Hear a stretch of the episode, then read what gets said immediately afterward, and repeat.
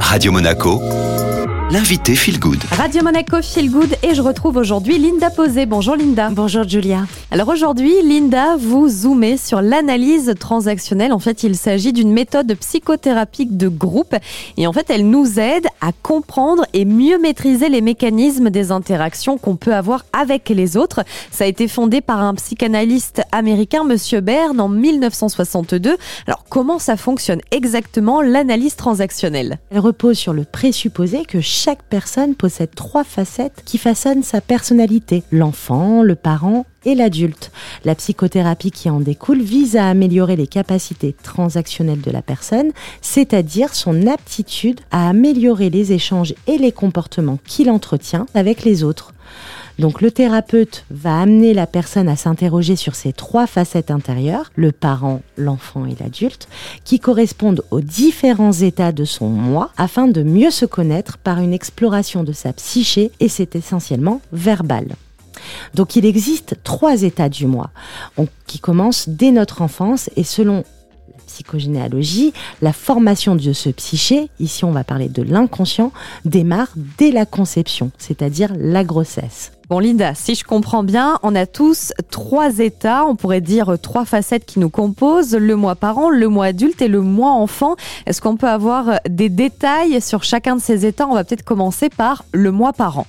Le moi parent, qui est le siège de la culture, de l'apprentissage, du passé, celui qui est nourri par les croyances, les conseils, les ordres, les habitudes que nos parents nous ont transmis dès la naissance et qui vont être relayés par les professeurs et les amis ou bien toute personne ayant une influence sur nous pour nourrir notre moi Ensuite, nous avons le moi adulte, qui est le siège de la pensée et de la logique. Cet état du moi a pour objectif de traiter logiquement pour prendre la bonne décision pour nous. Cet état nous éloigne de l'affect, de nos préjugés et de nos pulsions. Et enfin, nous avons le moi enfant, qui est le siège du ressenti et des émotions. Cet état du moi nous permet de ressentir l'envie d'être aimé, reconnu, valorisé. C'est celui qui a peur, qui vit les joies, les chagrins et les colères. Il nous permet aussi de comprendre nos besoins primaires, tels que la faim.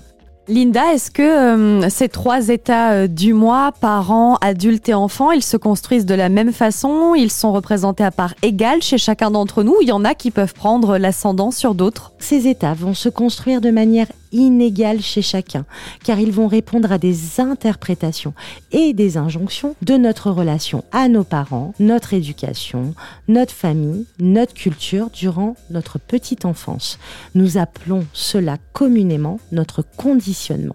C'est ainsi que vont naître des drivers, des messages contraignants, des mécanismes de défense au cours de notre enfance que nous allons engrammer en nous et les laisser inconsciemment nous manipuler par des comportements régis par peur, peur de ne pas être aimé, reconnu par nos parents. Puis une fois l'identification faite à ces mécanismes et à ces comportements, nous adopterons ces mêmes comportements avec les autres quels sont les cinq drivers majeurs On a le dépêche-toi et le sous-entendu qu'on aura pu avoir en, tant qu'enfant, c'est mais qu'il est ou encore quel flemmard.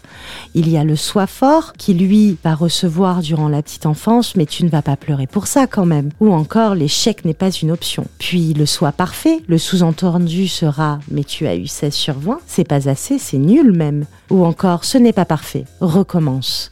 Le fait plaisir, lui, aura comme sous-entendu, tu veux bien faire ça pour moi, s'il te plaît, ça me ferait tellement plaisir. Ou encore, d'abord, on donne et après on pense à soi.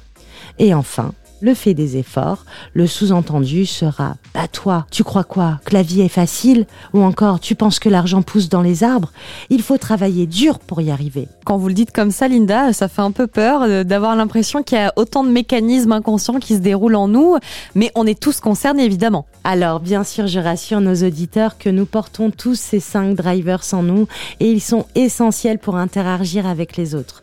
Seulement, nous allons cristalliser plus sur certains d'entre eux et lorsqu'on traverse une dépression ou un burn-out, ces cinq drivers sont à leur maximum ou presque, car il y a un véritable oubli de son soi profond. Est-ce que Linda, on peut les détecter, ces drivers? En tout cas, comment on s'y prend? Tout à fait, on peut les détecter. Il existe différents tests que nous pouvons passer chez certains praticiens. Moi-même, j'ai en ma possession un test que j'utilise comme outil de référence pour amener la personne à une réalisation de soi. Et en plus, on peut les travailler par l'observation de soi et en cassant les actions associées à ces comportements, nous pouvons rééquilibrer et reprendre son pouvoir personnel, s'aligner et avoir un mieux vivre ensemble sans s'oublier.